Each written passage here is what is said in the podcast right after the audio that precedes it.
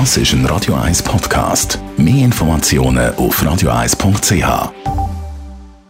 Espresso, Latte Macchiato oder lieber ein Cappuccino?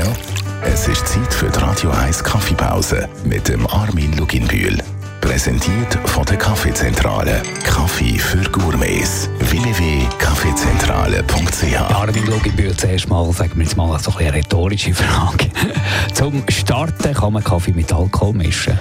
Wenn man Kaffee in ein Glas hineingibt mit Zusätzen, kann man ganz wunderbare Sachen geniessen, die man halt einmal zu Abend trinkt oder zu einem Apero Jetzt im Winter sind Zitrusfrüchte heiß begehrt. Braucht es für einen Haufen Drinks ja bekanntlich.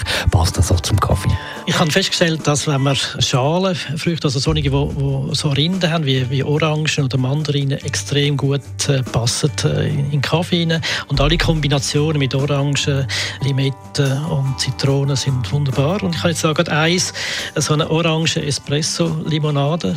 Das ist noch interessant. Also ein Jus ist ja nicht unbedingt auf der Limonade, aber mit dem Espresso zusammen hat es so eine Art, so einen, so einen weichen Geschmack im Gaumen, der wirklich wunderbar ist. Wie macht man denn so einen Apero-Kaffee, sagen wir dem mal so? Das ist eigentlich ganz einfach. Man nimmt ein großes Glas, also so ein Longdrink-Glas am besten, füllt das ein bisschen mit äh, Eis, dann tut man etwa 3 Zentiliter Orangensaft äh, dazu leeren, dann zwei, drei Espressi und dann hat man eigentlich schon den schönen Schü oder eben die schöne Limonade und die wirkt extrem erfrischend mit dem Eis zusammen. Ich selber würde es halt dann wirklich sofort trinken, bevor das, das Eis weg ist. Du hast auch noch ein spezielles Kaffeerezept mit Gin und Tonic mitgebracht. Das hätten wir auch noch gerne hören, Armin. Also Gin und Tonic wissen wir, wie das äh, funktioniert, aber wenn man zusätzlich in das Longdrink oder am besten in einem grossen Rotweinglas noch ein Espresso dazu tut, dann ist der Koffein, der im Tonic drin ist und der Koffein, der im Espresso drin ist, die vermengen sich miteinander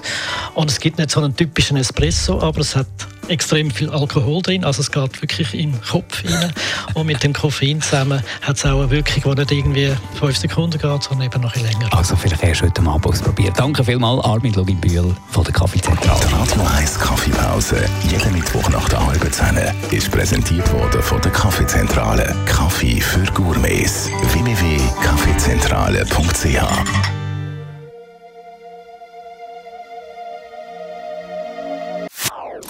Das ist ein Radio 1 Podcast. Mehr Informationen auf radio1.ch.